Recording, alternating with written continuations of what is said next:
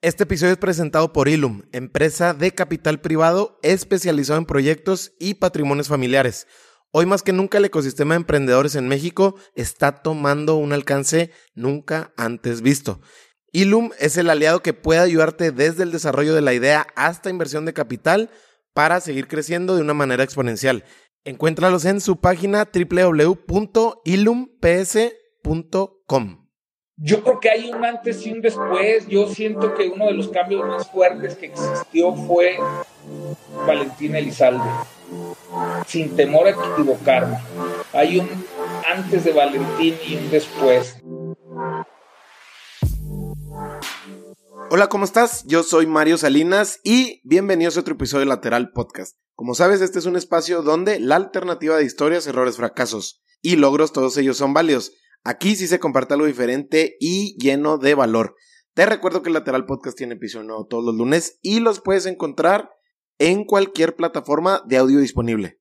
Antes de empezar, te quiero pedir un favor. Spotify ya te permite calificar tu podcast. Te pido que me ayudes dándole 5 estrellas a lateral para llegar a más gente. Lo puedes hacer desde la app o desde tu computadora. El día de hoy estoy entrevistando a Diego Ramírez. A Diego lo puedes encontrar en Instagram como arroba rmz.entertainment. Diego es representante artístico con más de 30 años de experiencia en la industria del entretenimiento.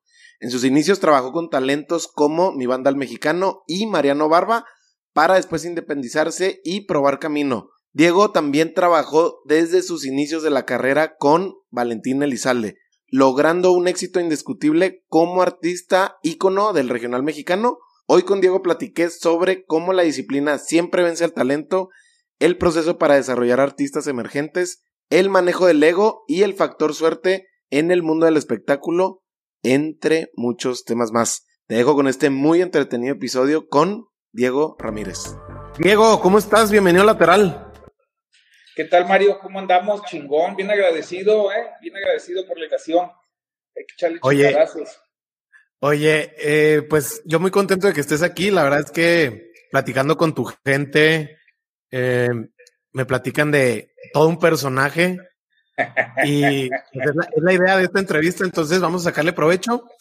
Oye, Diego, algo que, algo que no sé si, por ejemplo, a tus hijos, eh, ahora que platicaba con Mariana, o a ti, en algún momento te, te cuesta trabajo explicar cuando te preguntan como a qué te dedicas. Te cuesta trabajo, sobre todo con gente que está fuera del medio, decirles, bueno, es que yo hago esto con este artista, le hago, hacemos toda esta estrategia para llegar a, no sé si te pase. Sí, fíjate que hay una palabra que utilizan mucho en Estados Unidos. Es hora a mi edad que todavía asimilo. Porque mira, yo tengo, yo me considero representante de artistas, desarrollador de talentos. Y en Estados Unidos le llaman mucho promotor. Y yo tengo entendido que el promotor es los que estaban en disqueras e iban a la radio a dejar el material este, para que este, ellos mismos también les dicen que, se, se, se manejan como si fueran representantes, pero para mí un representante es el que te cuida desde la imagen, desde que te lleva legalmente al artista, busca el target, este, lo ayuda en todas las cuestiones legales y, este, y, mira, se busca el target, depende del artista. Eh, recuerdo pues cuando traíamos lo de Valentina Elizalde, que por ejemplo yo volteaba a ver y, y decía, este cabrón no lo puedes tener de lejos, porque es un tipo que, que tiene ese ángel, carisma y chispa entonces hay que tenerlo cerca. Entonces yo me hice especialista en meterlo a palenques, ¿sí? Entonces sí de repente, bueno, iniciando la pregunta, sí, sí me cuesta de repente trabajo porque yo me aferro a que, a que digan que es representante artístico porque es mucho más amplio. Es muchas cosas en lo que te metes. Oye, tú tienes, bueno, no sé si tú lleves la cuenta, pero tienes bastante trayectoria en este medio, en el medio artístico ya, yo creo que ya, ya nadie te las cuenta muchas veces. Eh, cuando, cuando platicas sobre tus inicios, que a los 18 años ya estabas como que muy involucrado, no como ahorita, pero ya estabas como que entendiendo muy bien de qué se trataba. En ese entonces, a tus 18, pues siendo un adolescente y en esta transición como para adulto, ¿qué era lo que te atraía del, del, del medio? O sea, ¿qué era lo que decías tú?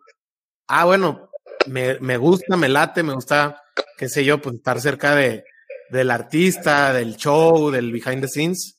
Sí, fíjate que fue bien curioso porque yo como que de morro así soñaba, yo uno de mis, de mis este, ídolos es Luis Miguel, y no sé, y de repente un día así, no mames, qué chingón sería este, trabajar, cabrón, ser, porque veía ese, ese target que tenía, cómo movía, pues estaba bien morro el cabrón, y, este, y cómo movía las masas, las niñas, cómo era el tipo así.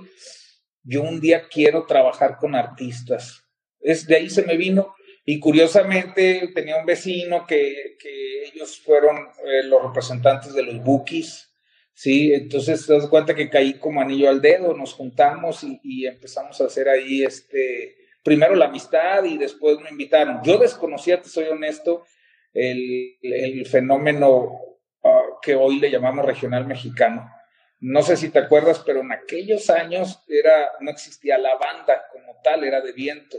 Entonces los grupos eran uh, Freddys, bondadosos, este, así eran uno de esos así de, digo, si a mí se me hacían rucos en aquel entonces.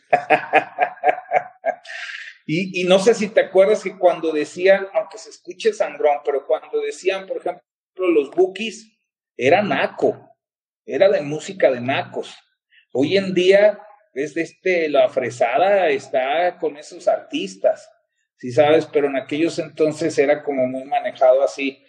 Y, este, y yo no lo entendía, me costó trabajo, me costó trabajo entender este, la música y bueno, después agarrarle tanta pasión y ver que realmente pues un 80%, 85% de la gente que es el pueblo y escuchaban toda esa música, o sea, todas las masas que manejaban, se me hacía increíblemente chingón. Y, y, ya en ese momento empiezan a entrar las bandas, que curiosamente no eran las de viento, eran las tecnobandas. Este, ah, Banda móvil, banda machos, banda R15, Vallarta Show, hicieron un fenómeno. Antes de, yo mira, me acuerdo, este, el Recodo nos abría eventos a la banda R15. Y, y después de un tiempo ves la voltereta, pero bueno, así este, eh, inicia uno. Oye, y, de inicio, digo, inicias con este vecino tuyo. Sí. Eh, ¿Qué era puntualmente lo que tú hacías en el día a día? Es que yo estaba en la universidad, bueno, ya, ya, eh, primero le ayudaba a, a, a, este vecino en los fines de semana que hacían muchos eventos en Michoacán. Entonces, este, yo me iba con ellos a cobrar, este, pues vas como avanzada vas, checas el lugar, este, que esté bien el equipo, eh, pues ahí no se utilizaba lo de hoteles, y llegas y agarrar al empresario, que te paguen, subes al artista, terminas y bajas. Era mucho menos rollo, pues, porque no había como que esta, el, el, el bluff que hoy existe, ¿sí? Entonces yo los fines de semana iba y este, y ya, te estoy hablando por ahí de los 20, 21, por ahí estaba ya en la universidad yo y este, y pues los fines de semana trabajaba y en la semana estudiaba. Y luego por ahí me tocó, bueno, lamentablemente un accidente de mi mamá donde fallece y yo soy el mayor de la familia, entonces pues decido hacer ya otra cosa. Entonces cuando yo veo que la música me gustaba, ese fenómeno, estar ahí atrás, el desarrollar talentos y que me, y que me di cuenta que tenía habilidades para eso, entonces, este, decido dejar la universidad y veme ahora aquí. Oye, decides, decides dejar la universidad, pero, o sea, ¿cuál era tu apuesta? Decir, yo quiero ser como que el, el responsable de desarrollar al artista por completo, porque de inicio, pues, te tocaba como mucho la logística, sí. estafear. Mira, desde que abrimos la oficina, este cuate fue muy conocido su papá. No sé si alguna vez escuchaste hablar de un centro de espectáculos que se llamó Río Nilo, en Guadalajara. En Guadalajara, ¿no? Sí, sí, se metían 60, 70 mil personas en cada baile. Este, entonces, yo desde que entré, te voy a decir la neta, entré como chingón, ¿sí? Porque nos asociamos, su hijo y yo. Entonces, su papá nos dejó a la banda R15, que era un fenómeno, y a mi banda El Mexicano. Entonces yo desde el primer día aprendí a programar a los artistas en los eventos. ¿Qué es, a ver, llévame, al detalle de eso, Diego. ¿Qué es programar en tu, en tu negocio, en tu industria? Ok, programarlos es que tengan trabajo. Ellos se encargan de, hay, hay una disquera atrás de ellos que la disquera se encarga de tenerlos en radio, tenerlos, este, que era lo, lo que se escuchaban en esos entonces, y nosotros buscar los que le llaman ahora los venues, este, los, los, recintos más chingones para exponer al artista y hacer que cobren más. De repente, por decirte, hicimos migas con, con los temerarios y e hicimos varias giras donde llevábamos temerarios, mi banda el mexicano, porque era curado, pues, porque cuando decías temerarios, digo, así lo decíamos nosotros, era te me duermes, porque era la música, la música baladita, cabrón. Entonces, llegaba el mexicano y palo, cabrón, los prendía. Entonces era una combinación muy padre, nosotros lo llevábamos con la R15. Entonces a ese tipo de, de, situaciones era acomodar a los artistas donde brillen y obviamente donde podamos nosotros este, eh, cobrar más. ¿sí? Claro. Ya sí, que fuera, que fuera rentable para todos, ¿no? Así es. Oye, y me, me, surgen, digo, muchísimas preguntas y de eso se trata esta, esta charla. Eh, suena como si de inicio tuvieras como mucha eh, suerte, pareciera que fuera suerte, porque entras y entras con clientes muy grandes, ¿no? O sea, banda el mexicano, R15. Eh, ¿En algún momento no te tocó que la misma industria, siendo tan agresiva, te quisiera, llamémoslo así, novatear de decir, bueno, vamos a negociar con los chavitos, estos que vienen de esta agencia, y vamos ahí como a, hacerlos como que sí saben. Ajá. Pues es que nosotros hacíamos lo mismo, hacíamos como que sabíamos. Te empiezas a hacer colmilludo, digo, porque honestamente yo estaba, siento que estaba muy morro para estar ya en un, puesto de esos. Y, y, luego fue un respaldo bien fuerte que a la par estaba el río Nilo, o sea, este, este salón de eventos.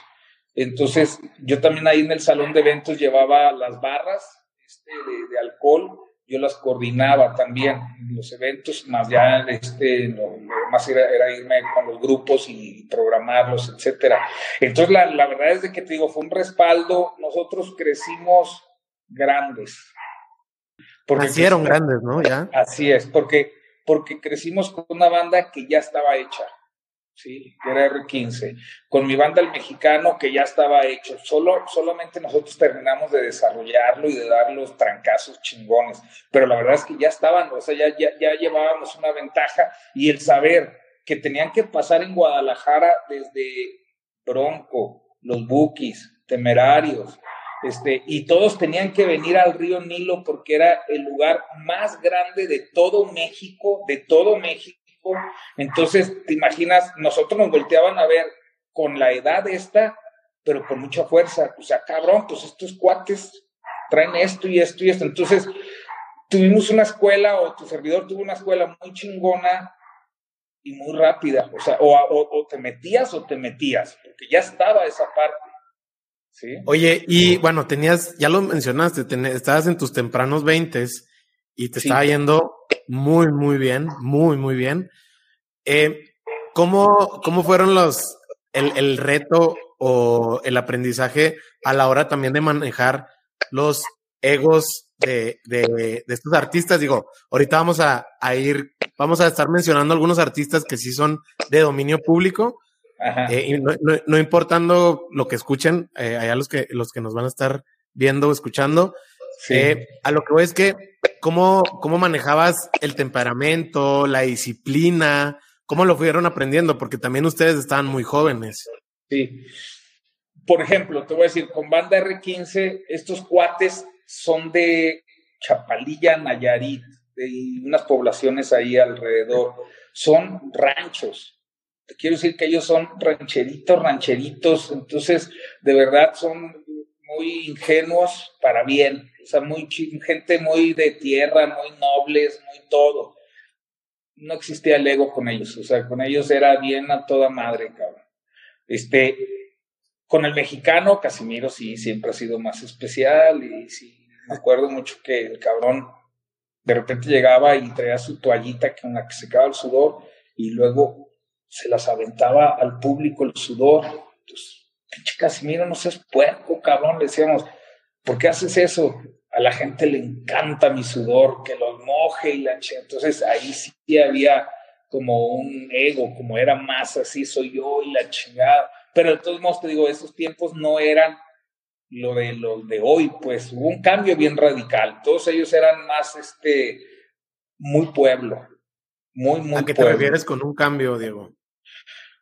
Yo creo que hay un antes y un después. Yo siento que uno de los cambios más fuertes que existió fue Valentín Elizalde, sin temor a equivocarme. Hay un antes de Valentín y un después. No sé si te acuerdas, pero por ejemplo, cuando tú ves caras como, y digo, no lo hablo despreciativamente, pero lo hablo como una realidad. Cuando tú hablas del pop, eran guapos. Cuando tú hablabas del regional mexicano, te voy a decir, era Bronco, que no lo veo así como muy, muy guapo.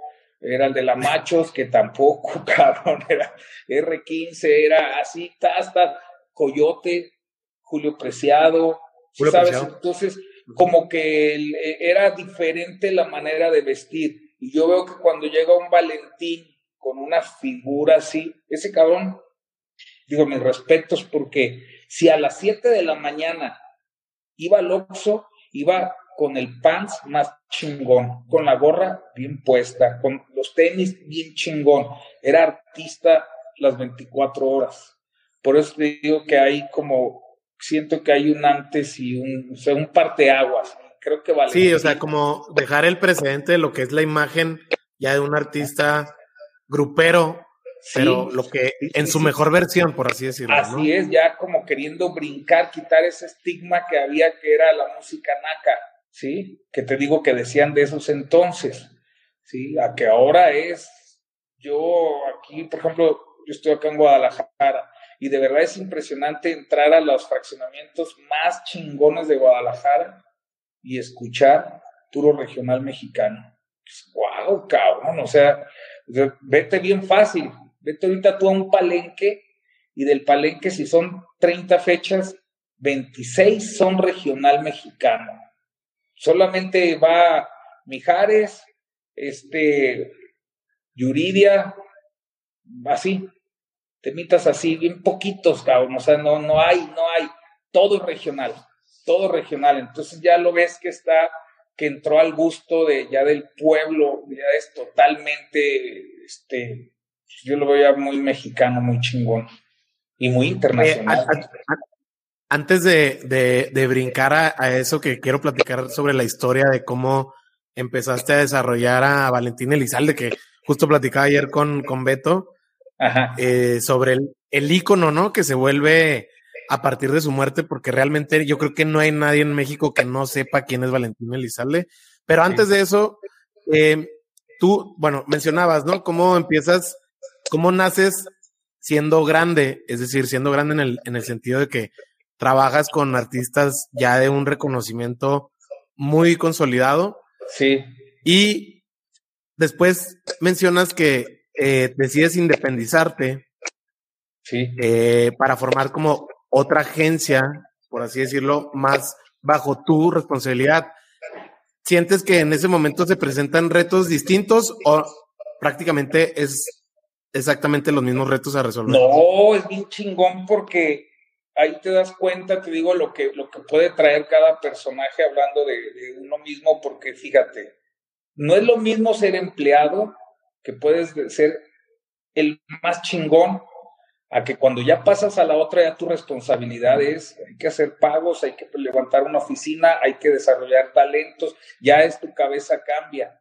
Yo tenía muchas ganas de que pasara eso, me sentía este, con con muchísimo aprendizaje. Y fíjate que ahí está bien chingón porque cuando decido ya salirme de ahí duré 12 años. Y, un momento estábamos, no recuerdo en qué mundial era, y estamos ahí en la oficina viendo la tele, y este, y volteo con uno de, de, los socios Y le digo, ¿qué estamos haciendo aquí, cabrón? Aquí ya no hay nada que hacer, ya estamos estancados. Esta gente ya, yo quería que le invirtieran más a la banda R15 porque la macho se nos estaba subiendo y nosotros íbamos a la par con ellos. Y ahí en la oficina dijeron, no, nomás hay que agarrar dinero. Entonces yo dije, ¿qué estamos haciendo aquí? Aquí vamos a perder el tiempo. ¿Sí? Entonces, este, les doy las gracias, salimos y ya empiezo a hacer otra agencia. Dentro de las que me salieron ahí importantes, agarré un talento que se llama Francisco Méndez Barba. ¿sí? Me cayó, estaba yo de visita en una radio ahí en Guadalajara. Y, este, y su tía me cae y me dice, oye, te quiero presentar a mi sobrina, a ver si lo puedes ayudar. ah, va. Pues ya, este, empecé por cortarle el pelo. cabrón, ese pelito, este, él es, él es primo medio lejanón de los Fernández. Entonces de repente como que se quería poner con el pelo igual que Alejandro. Y no no te queda, cabrón. Y este, y se lo cortamos, y luego el nombre no me gustaba, sentía que no daba, y este, y ahí se lo cambio. Eh, bueno, conoces a mi hija Mariana, y este, y decido ponerle Mariano, y le volteo el apellido. Desde ahí ya fue la primera estrategia ya de tu servidor de decir, lo voy a desarrollar este cabrón así y lo hago llamarse Mariano Barba, ¿sí? Entonces, este, él fue un chingadazo, fue un, un, chingadazo, pero chingadazo, se fue hasta el cielo, hasta el cielo. Y este, pero para mí fue muy padre porque yo desarrollé ese talento de cero, desde lo único que yo no le dije fue que se pusiera los pantalones como de mujer, cabrón.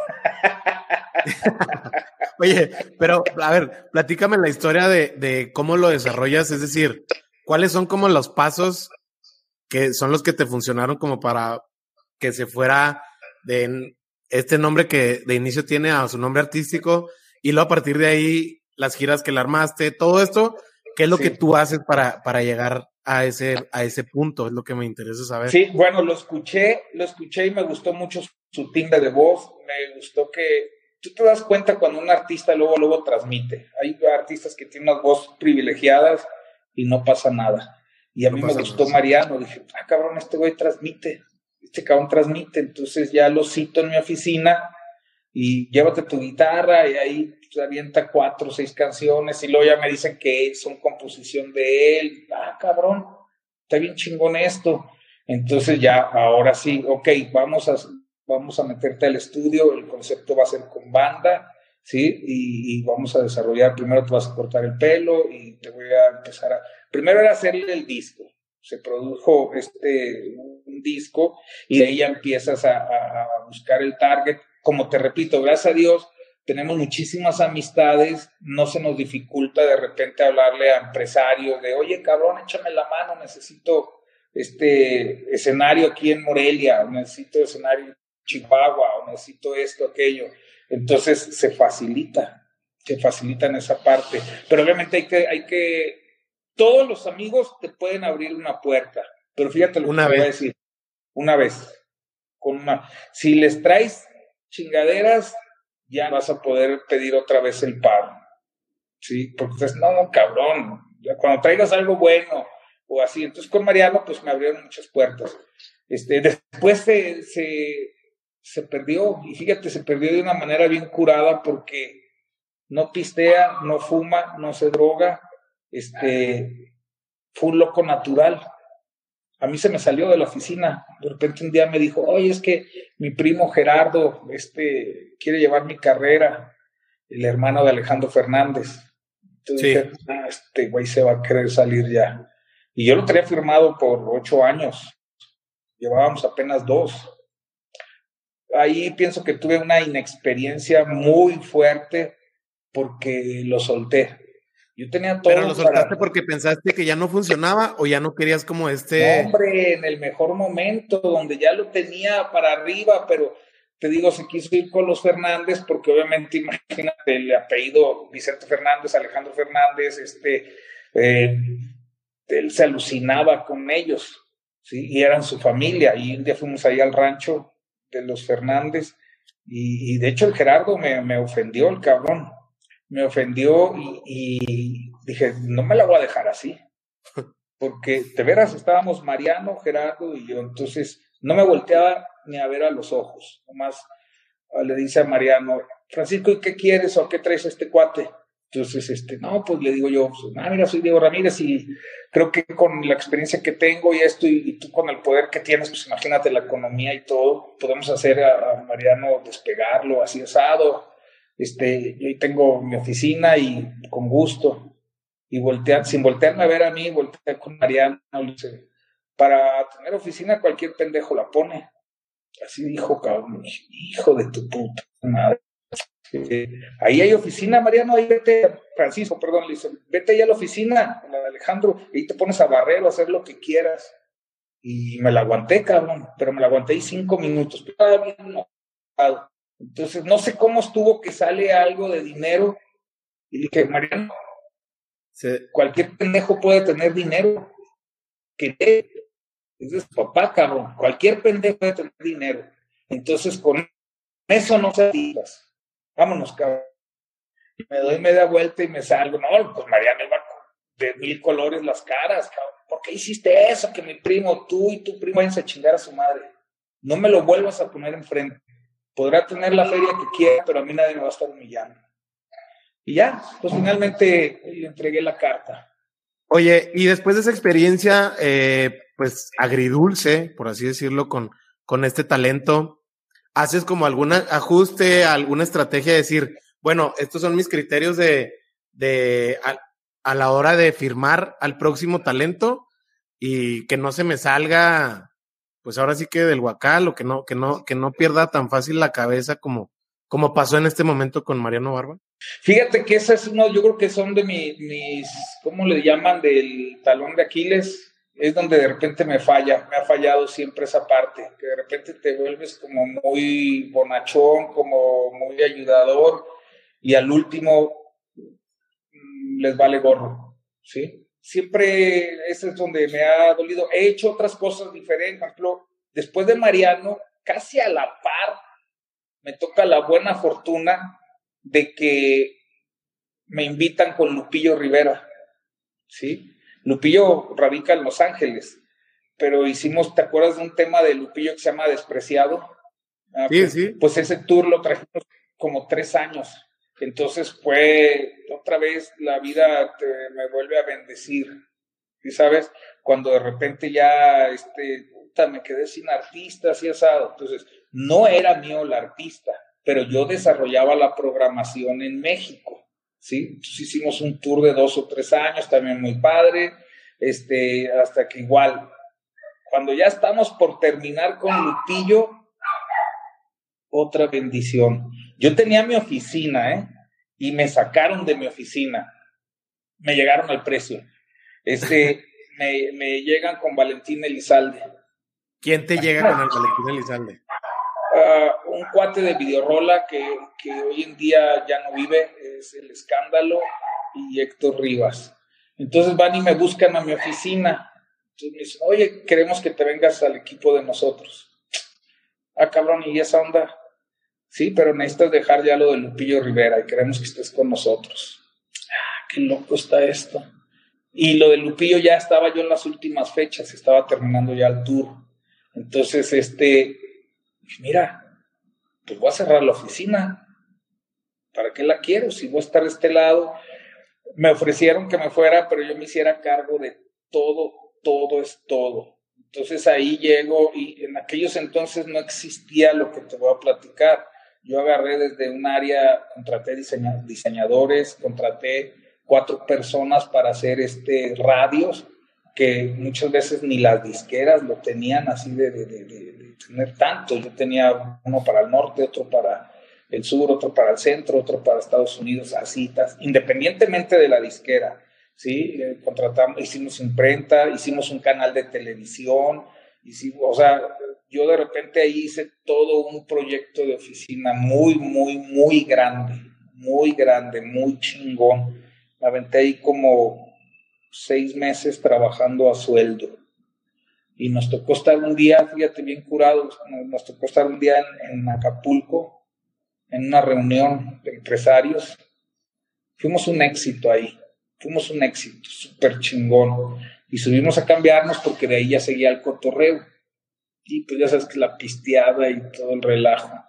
Entonces le digo a Héctor, ¿sabes qué, Héctor?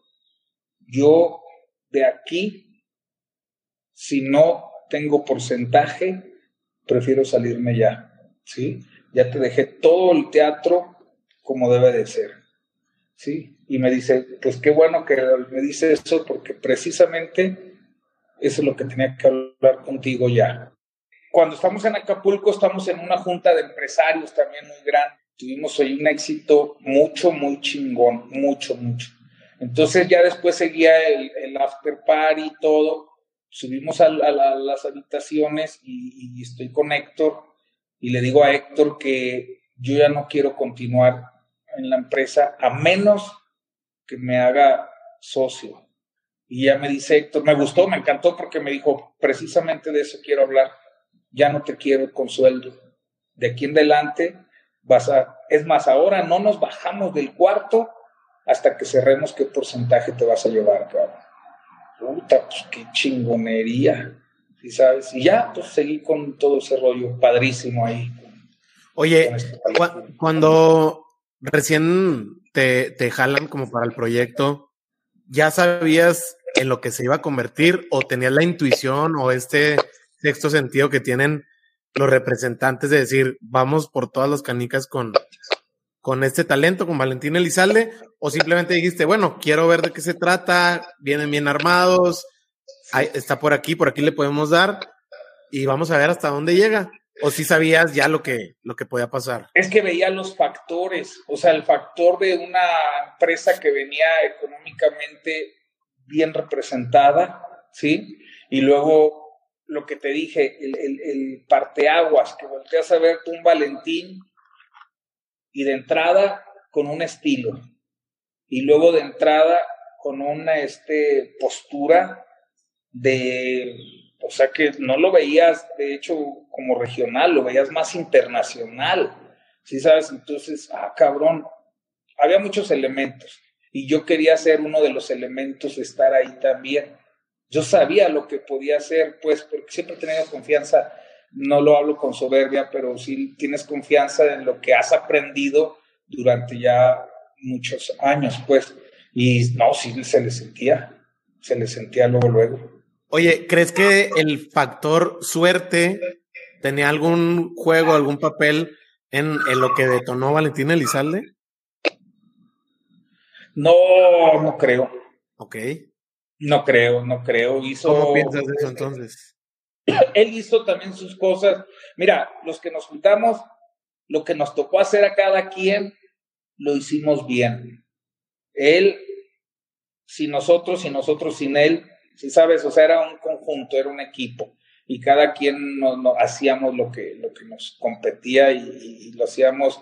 Era bien chingón. Yo, con todos los artistas que he estado, con Valentín era el que era jueves y ya estabas ansiando ansioso por irte a la gira, porque te divertías, ganabas, trabajabas, salían unas cosas bien chingonas, bien chingonas. Oye, Diego, y antes de, antes de continuar con esta historia, me, me surge la, la pregunta de, de, digo, seguramente así como historias cuando no se da la química entre el representante y el artista, hoy en día, ya después de haber este, navegado esas aguas, ¿tienes hoy en día algún conjunto de reglas como para decir, a ver, si el artista empieza a comportarse de esta manera, no cumple con ciertos acuerdos, eh, es indisciplinado, algunas reglas que tú digas, ok, sí, mucho potencial, sí podemos llevarlo a, a mercados internacionales, pero si trae esto, yo me bajo del barco. Sí, yo siempre lo he visto y le pongo una palabra curada que le pongo que es un noviazgo. ¿sí? Cuando estás tú, no, fíjate que curado estaba, cuando te casas, bajas la guardia, porque ya tienes ahí a la, en el caso de uno de hombre, ya tiene ahí uno a la mujer y es como que ya la compré, ya está aquí. Y cuando estás de novio, tienes que estar alimentando diario, diario, de allá para acá y de aquí para allá. Entonces yo pienso que esa es la química que funciona. Pero más que te diga, pues tú vas a saber mis, mis defectos, mis actitudes y yo lo mismo. Pero si estamos diario este, cuidando ese terreno, no hay cómo. Se tiene, el día que se tiene que separar es porque ya no había otra cosa que hacer. O sea, yo sí lo dejo así como muy natural.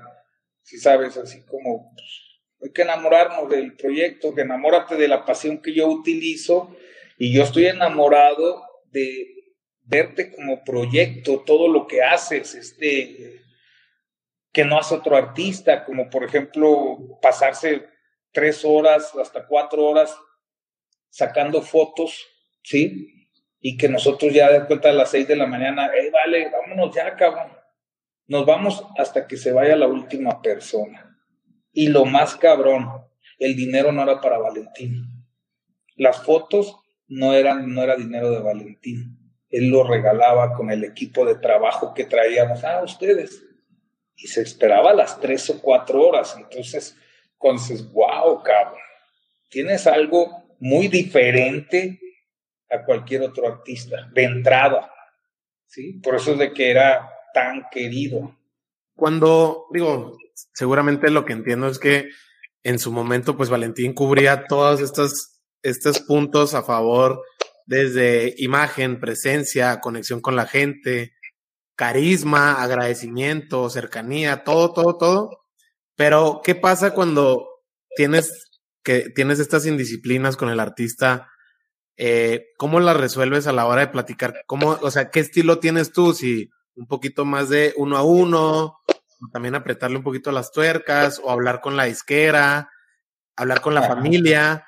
Eh, ¿cómo, ¿Cómo lo has resuelto cuando se ha podido resolver?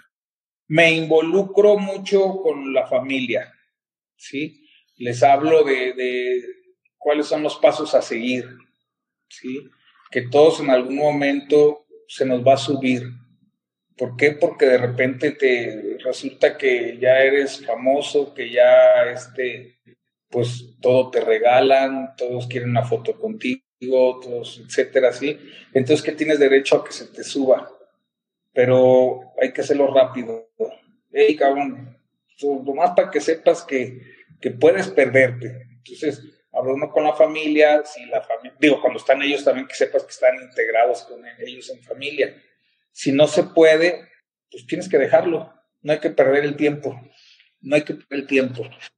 Ya cuando traes uno de esos así, a mí ya me ha tocado, ¿eh? Es un pinche desgaste, cabrón, de diario, de diario, de diario, así. Entonces, este, no, no, no, no tiene caso. También a ti te pasó eso que este mismo éxito, en este caso que tuvo eh, Valentín, te afectara también a ti a la hora de tomar decisiones, de decir, bueno, yo estoy metido en todo mi 100% con este artista, pero mi agencia se necesita alimentar de una cartera de, de talentos para seguir creciendo, ¿no? Porque como siempre, o sea, si no diversificas, muchas veces te puedes diluir. No sé qué tanto a ti te pasó eso. Pues imagínate, yo cerré la oficina, cerré la oficina, me quedé, es que fíjate que es, es, es difícil. Había otro grupo, cuando, cuando nosotros agarramos a Valentín, blindamos yo hablé con Héctor y le dije, Héctor, necesitamos firmar al chico Elizalde y al flaco Elizalde, es decir, a sus hermanos. ¿Por qué? Me dice, porque los va a agarrar una agencia que no haga el mismo trabajo que nosotros y nos los va a desmadrar. ¿Sí? Entonces, los agarramos a ellos dos y agarramos otro proyecto buenísimo, buenísimo. Ah, mira, ese va a ser un buen ejemplo. Los nietos pinche grupazo, de cuenta que estabas viendo, neta, ¿eh? A menudo. Se subían al escenario y las niñas, no hombre, cabrón, o sea, era un espectáculo, tas, tas, tas. Y ahí sabes quién se los chingó, su papá. Se le subió y empezaba a hacer otras cosas diferentes, al grado que nosotros le decíamos este, al papá, Héctor, le decía, quédate en tu casa, nosotros te mandamos el dinero todos los lunes, toda tu ganancia, pero no vengas con nosotros porque nos lo estás regando. Pues hoy en día los nietos están este, muy bajo. ya. no, ya no, ya regresan de donde se quedan. No, no, no, no, no. Y cantan hermoso y siguen teniendo presencia y el vocerrón y todo, cabrón. Este, pero te digo, el papá hizo que se separaran. era un primo hermano y los dos hermanos y los separó. Entonces, es lo que te digo, a veces se te puede subir al artista o a uno mismo. Oye, y ahorita dices que cerraste la oficina, es decir, te, te engolosinaste, por así decirlo, con, con el proyecto que realmente yo creo que cualquier eh, representante hubiera hecho lo mismo que tú hiciste. Pasa, pasa lo que todo el mundo sabemos, el atentado. Eh, ¿Qué sigue para ti? Porque pues pareciera que todo, todo va muy bien y pues de repente se te acaba la chamba. Mira, los, el, estilo de los, yo lo considero como los futbolistas. Cada cuando sale un Messi o un niño, cada 10 años, no sé. Hoy en día cambiaron las cosas, pero, pero tantito antes de estas redes sociales, este, cada 8 o 10 años te sale un nuevo proyecto, un nuevo, o sea, un crack, un crack en la música si te fijaste, cuando Valentín deja de estar con nosotros, aparece Julián. Cuando Julián tiene el problema que tuvo en, para lo del gobierno, ajá, sí, y que lo apagan, nace Remy este, Valenzuela, este, ¿cómo se llama? Este Alfredo Olivas, o sea, entonces cuando se apaga uno, como que tiene el derecho de subir otro, o sea, pasan tantos años para que Palo suba. Entonces, bueno, obviamente con lo de Valentín yo, yo me salí porque salí también perjudicado, ahí murió mi cuñado también, y, este, y salí muy lastimado, pues, no va a salir. Entonces ahora esperar que vuelva a haber otro crack, ¿sí? Que estés apto, pues, porque también tienes que estar ahora con la tecnología de hoy. Ajá. Oye, ¿y qué es lo que, bueno, dices que en ese momento también surgen los nietos, agarras ese proyecto que no tiene una vigencia, no, bueno, tiene No, no, no, a medias lo tronó. O sea, nosotros teniendo a Valentina ahí, este, nos, nos, nos, ahí tronó. Es bien difícil que puedas tener dos artistas o tres del mismo tamaño porque obviamente tus ojos, tú no puedes descuidar al que lleva todo el camino ya está abriéndose y todo. Entonces a los otros les vas poniendo para que se vaya trabajando y que vayan subiendo a su, a su pasito o a su paso, pero el problema es que muchas veces ellos se dicen, mira, cualquier cabrón que esté en una oficina con un grandote piensa que va a salir igual que él o mejor en, y en esos mismos momentos. Entonces empiezan a desesperar. Oye, es que toda la atención es para él. Por supuesto, cabrón, pues es el que, el que te va a abrir la puerta. Si lo dejamos caer y te vamos queriendo, subirte a ti, pues ¿cuándo la vamos a pegar? El que se haya abierto esta puerta es lo más chingón que nos está pasando. Entonces, siempre se les dice, si tienen la paciencia, van a llegar. ¿Sí? Pero es así, pues, el camino es de esa manera y no lo vas a cambiar. Ok, ya, ya, ya. Oye, eh, a ver, te quería preguntar porque creo que desde siempre has tenido mucha experiencia también en la planeación de eventos y me gustaría llevarlo mucho al detalle cuáles son para ti las claves o a qué hay que ponerle atención para que un evento sea exitoso en todos los sentidos, o sea, taquilla, el artista, el manager, que para todos sea un círculo virtuoso. Ajá. Mira, es que ese es, yo me considero, aparte de representante, te voy a dar una palabra mía. Yo me considero estratega, que úneselo a un representante y todavía trae otros, otros, otras cosas a favor. Te voy a platicar. Llevábamos a Valentín muy bien, ¿sí? pero todavía no, no habíamos dado el verdadero chingadazo, el que nos ponía a tope, ¿sí? Entonces ahí decidimos, le, yo platico con Héctor, y le digo, vamos haciendo un invento en Guadalajara. Hicimos un evento que lo llamamos Pócar de contratamos a Tucanes de Tijuana, Conjunto Primavera, El Coyote y Valentín. ¿sí? Cuando hicimos ese evento, fui a hacer yo las radios. Yo me, involucro mucho en esos, digo, soy muy apasionado.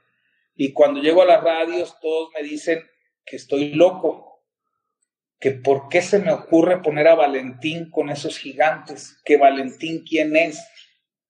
Pues así va a ser. Inicia la, la campaña y 15 días después, 20 días después, me hablan los programadores. Y fíjate lo que me dicen, oye cabrón, ¿para qué están aquellos tres? La gente quiere ver a Valentín nada más. ¿Qué hubo, cabrón? Estrategia. ¿Qué hicimos? Pusimos a Valentín al tamaño de los que ya eran consolidados. De hecho, Valentín este nos, decía que no quería estar ahí, porque era un tipo tan humilde que dice, no mames, son mis ídolos, cabrón, ¿cómo crees que me pones al nivel de ellos? Ey, vale, aguanta la vara, cabrón, ya están las negociaciones. Órale, pues. Entonces, de ahí sale como rey, ¿sí? Hubo otro evento, dos, te voy a decir dos que fueron bien significativos. En otro evento, yo tengo a Valentín en Guadalajara, en un lugar de tres mil personas, y se me mete el recodo, pequeño musical y coyote. Y viene el empresario a burlarse de mí. Dice, cabrón, te doy chance, si quieres te contrato a Valentín para que abra ahí para que no pierdas tanto. No, yo me puse una emperrada, pero increíble. Yo ya había hecho un trabajo de ocho meses para hacer esa fecha. Entonces, Héctor le da miedo. Y Héctor sí dice, este, no, bueno, no, Héctor, por favor, dame chance, yo sé lo que te estoy diciendo. Y ya total que me dice, si mañana no me habla, haz lo que quieras. Y tuve la suerte y la fortuna de que no hablaron porque ellos traían una soberbia de saber que traían a Recodo, a Pequeños y a Coyote. Pues nos los chingamos, claro. O sea, hice sold out el primer día, que ahora ahí te va la mía, y abro otra nueva fecha. Y la vuelvo a llenar. Lo que nosotros ganamos fue lo que perdieron ellos en el, en el evento de enfrente que nos hicieron. Y yo ya estaba hasta en plan soberbio de, decirles que iba a abrir una tercera fecha, pero ya no era, o sea, una cosa es ser estratega y otra cosa es ya como, como nomás por estar jodiendo gente. Entonces no era ese el tema. Pero te platico estas cositas que son detalles que de alguna manera pasan cuando traes un artista que, que puedas hacer lodo. Entonces, como que uno se le viene el ingenio empieza a revolucionar, pues no mames, que traigo esto, cabrón, se puede hacer esto, se puede hacer pa, pa, pa, pa. Y empieza a hacer cosas de otra manera. Y, y para, te, bueno, ahora sí, hablando un poquito más en, en la teoría, eh, en términos generales, ¿cuáles son las claves tú para asegurar que esa fecha, que a lo mejor ya probaste, sea un exitazo? ¿Qué es lo que tienes que asegurar para que sea rentable, que sea pues ahora sí que, la, que, sea un éxito para, para todos los involucrados. Pues aprendes, mira, durante la vida aprendes. México es un país lleno de fiestas, nunca terminan. Entonces vas conociendo, ah, ok, el 6 de enero es en Yuridia, Guanajuato, este, el 10 de enero inicia el Palenque de Leones todo el mes, este Llega el otro palenque, el de Aguascalientes en tal fecha, el de Tepas, Tepabril, el de Chihuahua es este, el de Tastas. Entonces ya empiezas a, es lo que te decía del programar. Yo ahorita estoy haciendo unas fechas con otros artistas y ahorita tengo programado octubre, noviembre, diciembre, enero y febrero. ¿Sí? Agarré 20 fechas y ya las tengo ahí. Entonces yo ya, ya sé que la estoy asegurando que los llevo a la fiesta. Entonces, hay que hacer un trabajo de ahorita que estamos en mayo hasta esos meses. Entonces, le estamos dando chance eh, este, a que se caliente de verdad, a que el artista, hoy que en día que están las redes a tope, que cada 15 días tienes chance de un éxito. Entonces, este, digo, como lo ves ahorita con peso pluma, que tiene poquito y este ya es un chingadazo fuertísimo. Entonces, este, pues lo aprendes, lo aprendes, tienes ya hay, ya hay bastantes años y y conoces a la mayoría de empresarios y, tienes amistades y, ya sabes qué fechas. Y, por ejemplo, acá en Guadalajara, entrar a trabajar en diciembre, es, eh, aquí en Guadalajara es un suicidio, porque la gente este, usa su dinero para la Navidad, para eso, no voltean a ver este, ningún tipo de espectáculo. ¿sí? Entonces yo trato de no meterme en esas fechas. Ok. Oye, eh, quiero cambiar un poquito la velocidad de la, de la plática. Sí. Eh, entiendo que, bueno, creo que es, es obvio que en el mundo en el que te mueves, pues ya lo dijiste, está lleno de fiestas y, y también es un mundo donde eh, la vida nocturna es básicamente donde se mueve el espectáculo, ¿no? Sí. ¿Qué tanto a ti eso te pudo afectar en respecto a las tentaciones que siempre han existido en, en esa industria de la música, del espectáculo? en algún momento como para seguir creciendo tú como, como profesional, decir, bueno, creo que hay que bajarle un poquito a esto o, ¿sabes qué? Vamos a, a ser un poquito más disciplinados a la hora de irnos, irnos a cenar o, a las noches de copas que obviamente que suceden y, siempre han sucedido. Las tentaciones están muy carajas, muy carajas. Yo te puedo decir, bueno, yo, yo divorciado, y, siento que parte de ahí fue de la, la fiesta, era vivir en la fiesta, este, y bueno, pues no me aguantaron, esa es una realidad, y las tentaciones fueron muy fuertes. hubo una ocasión que Valentín me ayudó, porque estuve mal, estuve mal, y, nos juntamos, y yo era, pues, era pilar ahí en ese proyecto, y Valentín fue el, oye, cabrón, ¿qué te pasa, cabrón? Estamos bien, te desubicaste, qué pedo. ¿Sabes qué? Tienes razón, cabrón. Despreocúpate. Mañana estoy al 300. No pasa nada. Eso, cabrón. Aquí somos un equipo y todos nos vamos a empujar. Y quien de repente se vaya por un mal camino, así éramos, ¿eh? ¿A dónde va, mi hijo? A mí me tocó esa parte y digo, pues imagínate qué chingonería que, que un tipo como Valentín me haya llamado directamente para ponerme en mi lugar. Con, con esta experiencia que tienes, Diego, eh, habiendo trabajado con artistas, pues ya, ya, ya los hemos mencionado, eh, y hoy, ahorita que sigues muy, muy activo, mmm, platícame de la complejidad para, sí, bueno, si es para ti complejo mantenerte renovado y fresco a la hora de seguir trabajando ahorita que, pues ya, ya lo hablamos ahorita, ¿no? La pandemia aceleró muchas cosas, eh, dentro de ellas la industria en la que tú te mueves. ¿Cómo le haces tú para mantenerte renovado? Fíjate que formando un equipo, vuelvo a lo mismo. Ahora, ahora el que tengo la experiencia, pero el que debe de dar la cara es el equipo, en este, en este caso la, la juventud. Tienes que tener un equipo de mucha confianza. Bueno, de entrada, pues eh, mi hija es socia de, la marca y este y el que ella actúe, el que ella esté en todo ese rollo para mí es una chingonería porque volvemos a hablar de juventud. Si te fijas hoy en día los artistas estos nuevos, por ejemplo, está Junior H y este y su representante es George Uribe, no sé si lo conoces. Este es un morro que yo lo conozco desde que tenía el morro 12 años, cabrón. 12 años si sabes, o sea, un mocoso, cabrón, ¿sí? Iba a, la vida de repente ha juntado muchas cosas y él era, él era muy amigo de, de mi cuñado en paz descanse, de Ray, el que murió con Valentín, ¿sí? Y entonces yo los conozco desde niños, ¿sí? Y, y, el morro, pues le gustó la industria de ver lo que veía conmigo y todo. Entonces yo lo volto a ver ahora digo, morritos, qué chingonería. Entonces, ¿qué necesita la marca de nosotros? Tener gente de ese tamaño y aprovechar la experiencia que tengo yo.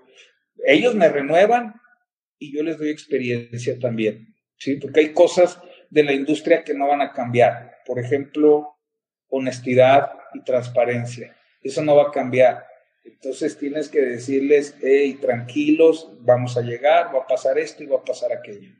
Hoy en día, ¿tienes como algún código de de disciplina a la hora de, digo, entiendo que ya trabajas con artistas eh, muy diferentes a los que en ese entonces mencionado, que a lo mejor ya eh, manejan otro público, es un poquito más con menos fricciones a la hora de trabajar.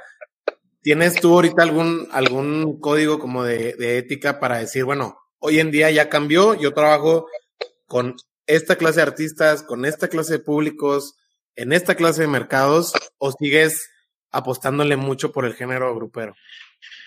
Fíjate que esa es muy buena pregunta, Javi, es bien compleja porque una cosa es lo que yo quiero transmitir y otra cosa es lo que hay en el medio. Hay cosas con las que no puedes luchar, eh, sin hablar mal, pero por ejemplo yo veo Peso Pluma o, Luis R. Conrique, lo acabo de tener el año pasado, hicimos tres fechas, hicimos León, Guanajuato, Arandas y, este, e Irapuato, ¿sí? Y, yo veo, digo, wow, cabrón, eh, es, un, es algo que sí me da agüite un poco porque siempre platico lo mismo, mira, cuando tú vas a un, a mí me encanta la, la, la Fórmula 1, ¿sí? Cuando tú vas a una carrera de autos, tú sales y así traigas un bochito, te sientes piloto, te transmiten eso, cabrón. No te sales manejando y la chea, pero así, este, nomás te hace falta el casco, cabrón. y cuando tú vas a uno de esos eventos, te sales creyendo narco. ¿Sí me dan Entonces, es lo que digo yo, chingada madre, si estos cuates ya, ya, este, lograron transmitirle al público, pues transmítale otras cosas, cabrón. Pero bueno, pero es lo que te digo, ese es Diego, pero Diego no va a cambiar el mundo. Sí, entonces una cosa es lo que yo diga, pero otra cosa es el negocio. Ah, chingón, vamos a pegarle y con la misma pasión. Pero este, si uno entender, o sea, veo música y está bien fácil. Ven, por ejemplo, se juntaron los bookies. Madrazazazo, cabrón. Pero madrazo, madrazo. Ahorita viene la gira, el año que entra ya entran temerarios y va a ser un bombazo, cabrón. Entonces, si es música, pues, de, este, de aquellos entonces, pues. Oye, y también hablas mucho del timing, ¿no, Diego? Porque, por ejemplo, hablando de ahorita de este, de estos nuevos géneros que la verdad yo no consumo mucho, pero sí entiendo que son un hitazo hablando de, de, de, de, este cuate de peso pluma.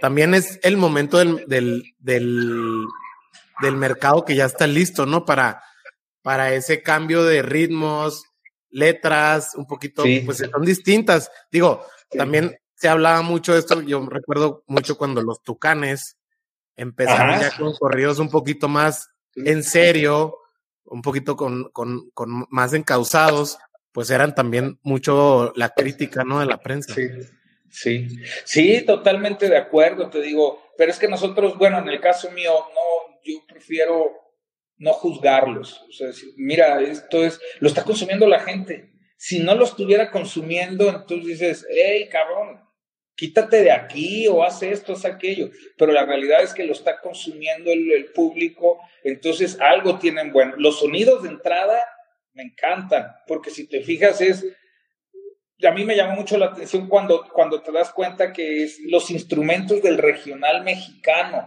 Algo que yo no entendía era por qué el cantante se vestía de tal como peso pluma que sea, oye cabrón, es una falta de respeto, cabrón, si estás viendo cómo viste lo del regional mexicano y tú en choro, en tenis, así asado.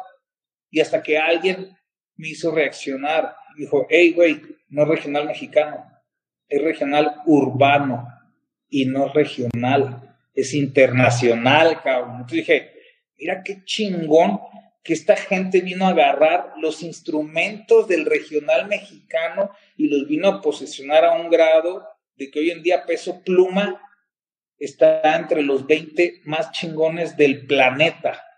O sea, dices, wow, el mexicano número uno, para fortuna de con nosotros, de Guadalajara.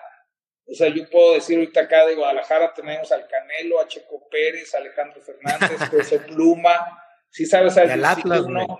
¿Eh? El Atlas. Y al, y al Atlas y a las chivas. Oye, digo, y por ejemplo, tú ahorita, digo, ya con todas las tablas que traes, después de haber estado con, con lo que ya ahorita te decía yo, al menos así lo veo yo, un icono de la cultura pop del país, eh, lo que fue y lo que sigue siendo la música de Valentín, eh, ya no, ya no te nubla tanto esa clase de, de éxitos, me imagino, ¿no? Porque, pues, te pasó que, que, que en ese momento, pues, a lo mejor estabas viendo nomás por ese camino y ahorita entiendo que estás también con, con este, con este conjunto que se hizo mucho en la pandemia de Beli Beto, que digo, es algo que la verdad yo lo empecé a, lo empecé a conocer gracias a, a, que me acerqué a ti, pero me refiero, ¿cómo manejas ahorita también ese, pues cómo el éxito se va casi lineal pero hacia arriba? ¿Te sigue nublando? ¿Crees que ya ahorita lo manejas con otra madurez?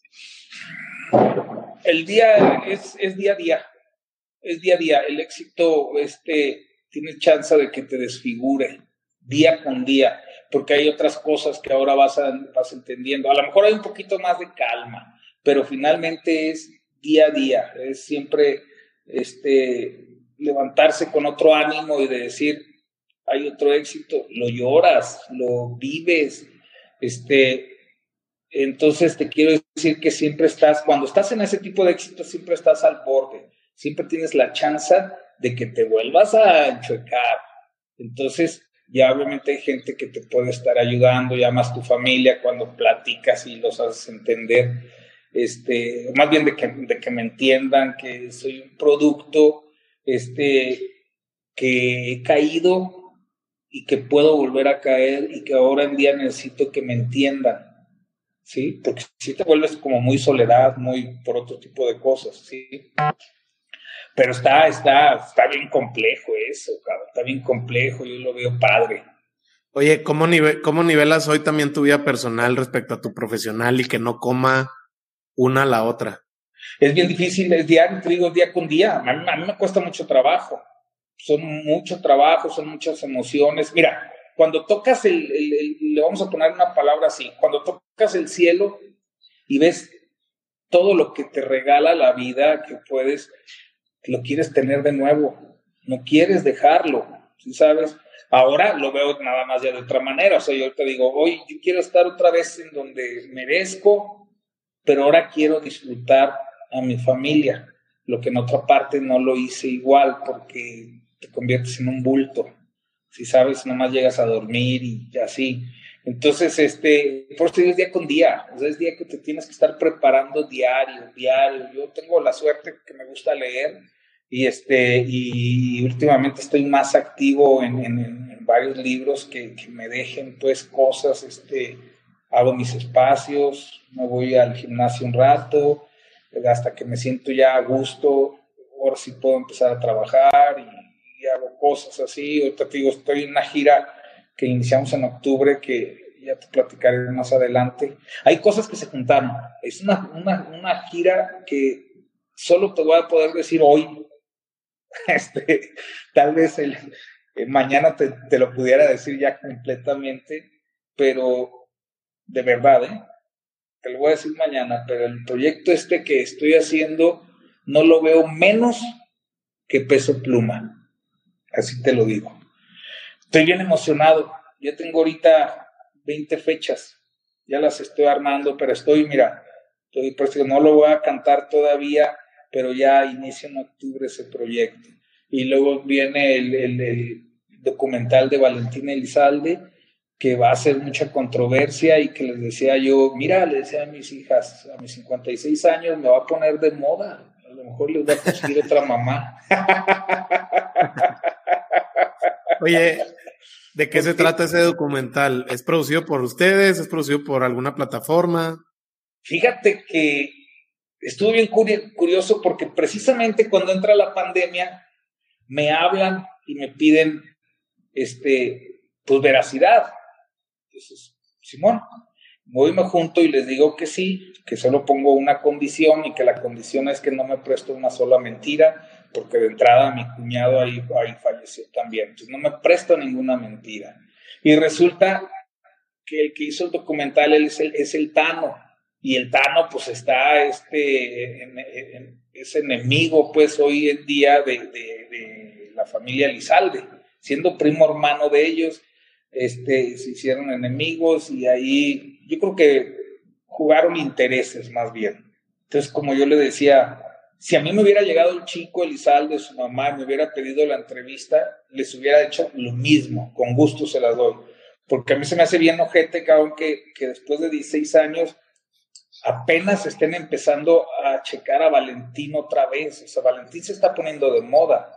Hoy Universal estuvo sacando este, apenas entrando el año, unos fit con diferentes artistas y con Valentín. Y digo, qué chingón, cabrón, este tipo tiene que estar siempre a la alza y, por intereses que traen todas las entre familia, los, los, pasan a perjudicar. El caso es de que este, me tocó hacerlo con Tano y va a haber mucha, creo que va a haber mucho, mucha bronca ahí, este, va a haber, se van a, va a haber mucho de qué hablar, ¿sí? Porque a él lo, ahí hicieron una serie de, de mentiras, cabrón, que yo digo, wow, ¿cómo se atreven a, el amarillismo a hablar de esas cosas? Este, pero está muy padre. Y el caso es que ese documental está, no sé si le falte uno o dos meses por salir, pero está en una plataforma, yo creo que está entre las dos plataformas más fuertes que existen a nivel, este, me imagino que mundial. Entonces, este, obviamente, pues eh, lo que te decía, ahí luego al productor se le ocurre decirme que el 45% del documental soy yo. Dije, no mames, me voy a poner de moda. Mira, ¿estás de acuerdo que si, te voy a decir un nombre, no, es, no son ellos, pero eso es cuenta igualito. Que si fuera, por ejemplo, Netflix, vas a salir en Estados Unidos, México y Centroamérica, a huevo, cabrón. Vas a salir en celulares, televisión, etcétera entonces digo, pues qué padre, ¿no? Qué padre. Este, hoy estaba platicando, de hecho, antes de, venir a la entrevista me fui a cortar el pelo y estaba platicando ahí con, con, la, mujer y un chavo que me estaban cortando el pelo y estábamos platicando de eso y se me hizo bien curado porque me levanto y, oiga, ¿nos puede regalar una foto? Ah, cabrón. y pues órale, pues, va. Ya te va a tocar la fama, Diego. Sí, ya sé, cabrón. Pero no, qué padre. Entonces digo, me gusta porque qué padre, cabrón, que volteen a ver a Valentín, que siga siendo ese, ese ícono, ese ídolo. Este, también cantó corridos, pero era de lo que platicábamos diferente. Pero si te acuerdas, las canciones de él eran más este, La Papa, como me duele, este, eran más de alegría, de relajo, así, o sea, entonces te llevaba a otro lugar. O sea, con Valentín te llevaba a que te sintieras muy galán, mujeriego y las mujeres este, eh, arropadas, o sea, daba, daba esa, porque pues nosotros salíamos de cada evento y te dabas cuenta de toda la gente lo que estaba generando la artista. Se lo dije que me encantó lo que he hecho a través de mi historia y le pedí un favor al universo y a él. Se lo pedí y le dije que si me lo va a regresar con las mismas cosas negativas que tuve, que no me lo regrese, por favor. ¿Sí? Por eso te decía que es una lucha de día con día, porque es un, es un tema de, muy complejo, pues entonces no, entonces digo, yo no quiero, esto, o sea, estuve muy alegre con todas las cosas chingonas, pero las negativas, o sea, por decirte un ejemplo, como divorcios, o sea, como que dices, yo no quiero eso, cabrón. O sea, si, si voy a estar con cosas, yo no quiero volver a perder esas cosas, dejar este, eh, muchas cosas que, que son muy importantes para mi vida. Entonces, se lo repito diario, diario se lo repito. ¿Cuál es el mejor regalo que te han dado en la vida? Mis hijas, mis hijas. Ahí ni, ni, ni me la pienso para, para decirlo así, mira. Platícame los proyectos que sí me puedas platicar ahorita. Digo, ya medio lo cantaste. Eh, sé que, digo, yo sí sé qué artista es, pero no te preocupes, no, no va a salir, no va a salir para, para el público hasta que tú lo saques. Eh, pero platícame de los proyectos que se vienen. Digo, sé que estás representando a, a otros talentos. ¿Qué es lo que se viene para ti en los próximos seis, eh, 12 meses que te emocione? Ese proyecto que te platiqué viene muy fuerte este, y lo vengo desarrollando con, con, mucha, mucha inteligencia, mucha experiencia. Traigo ahí otros tres proyectos atrás de, de, de, ellos que los tengo que hacer entender que no se desesperen. A mí me hacía falta un tema de, mira, en un momento, en un momento, como todo en la vida, pues digo que es trabajar día con día, me sequé, ¿sí? Me, me, me bloqueé. Y de repente cuando no te sale nada, cabrón, nada, nada, este, wow, cabrón. Me empecé a trabajar, a trabajar, se empiezan a abrir la puerta, entonces ya le digo a mis artistas, esperen un poco, las puertas ya están abiertas, dejen hacer este ruido. Y yo con este ruido ya voy a jalarlos a todos. Fuéranse, siempre les digo, uno, uno es el que salga de cabeza, se jala a los demás. Y por ejemplo, fíjate, curioso está, les digo el año pasado, le digo, pónganse truchas, cabrones, le digo, porque ahora el artista soy yo, ¿eh? por, de verdad, por lo del documental, o sea, no lo digo ahí con soberbia, pero le digo, pero, hey, cabrón, voy a salir en varias cosas, este, va a haber entrevistas, va a haber muchas cosas, entonces me voy de punta yo, entonces yo los voy a jalar, ¿sí? Entonces, pues yo creo que se viene un momento demasiado chingón, pues ya lo verás, ahí te lo voy a estar platicando y yo pienso que, eh, te digo, estos próximos ocho meses van a estar arduos de trabajo y chingoncísimo. ¿Verdad? Perfecto. Diego, un placer, placer, placer de verdad platicar y conectar contigo. No sé si quieras agregar algo más.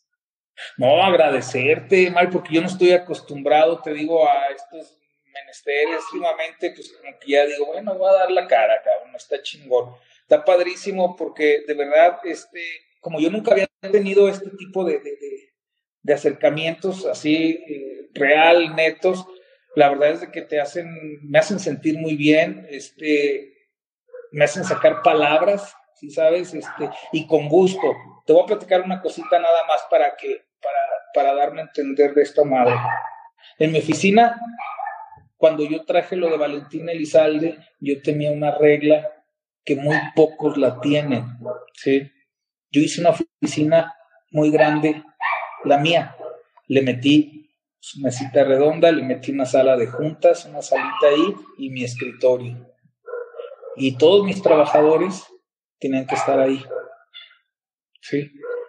Por lo regular en otras oficinas los tienen afuera para que no escuchen nada.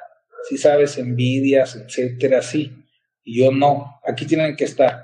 Lo que yo sepa, lo deben de saber ustedes. Porque el día que yo no esté, ustedes me van a respaldar. Y la gente de fuera te, me decía, hey, cabrón, esos güeyes el día que se te salgan van a poner sus propias oficinas. Merecido, yo lo hice. Entonces, sí sabes, esa, esa parte a mí se me hace bien chingona el que yo pueda dar este, alguna información, alguna ayuda a, a, toda esa gente que está este, construyendo sus empresas y, este, y que si en algo les sirvo, échenle ganas, cabrón, por este lado, por aquel. Entonces, ¿por qué? Porque yo me considero que, que, siempre voy siendo como cuando eres punta de lanza. No, cabrón. Claro, abres camino. Abres camino y péguenle, todos tienen derecho. De hecho, de ahí de esa oficina hay como seis que abrieron oficinas de ahí de conmigo, trabajadores míos. No tengo ningún problema y los veo súper bien a todos y me da gusto. Cuando veo que están haciendo algo mal, sí les digo, porque cuando, es que todo lo aprendimos de ti. No, no, no, no, esas pendejadas yo no las hacía, cabrón cambia ese. Pero sí, eso es Perfecto. Sí, me gustaría agregar. Diego, ¿dónde te puede encontrar la gente? Eh, ¿Alguna red social donde estés muy activo? Fíjate que ya estoy activándome ahí, bueno, pues te decía mi hija, activó ahí el, Instagram y el Facebook y es RMZ Entertainment, este, eh, en, las dos, en las dos. Perfecto. Perfecto, ahí ponemos la, el link de, la plataforma por si te quiere contactar la gente. Sí, qué chingón, con gusto ahí le echamos. Y este, yo pienso que por ahí nos va a tocar. Tengo un pendiente, Beto, una invitación que me hizo para Chihuahua y este, y creo que es en septiembre. Por allá te voy a buscar. Pues acá te esperamos, ya tienes mi número y, aquí, te invitamos a, comer. Chingón, ya está. No, pues un placer. Diego, un abrazo hasta Guadalajara. Igualmente. Y eso fue todo por hoy. Pues bueno, no cabe duda que la disciplina siempre va a vencer al talento. Y si no, pregúntenle a Diego Ramírez. Y si tú quieres seguir apoyando al Lateral Podcast, lo que más nos sirve de verdad es que compartas esta charla vía WhatsApp con alguien que pueda conectar con este episodio. También nos puedes seguir en Spotify para que no te pierdas ningún episodio. Por último, me encuentras en Instagram como Mario Salinas. No olvides etiquetarme en tus historias. Nos vemos en el próximo episodio. Gracias.